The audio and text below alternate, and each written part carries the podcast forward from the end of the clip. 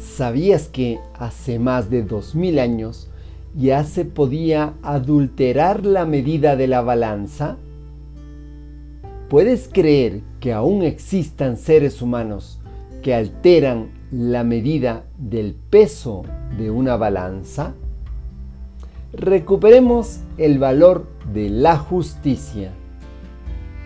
Tratemos a todos con igual dignidad de ser seres humanos. Te acompaña Mario Tapia Hernández y nuestras familias.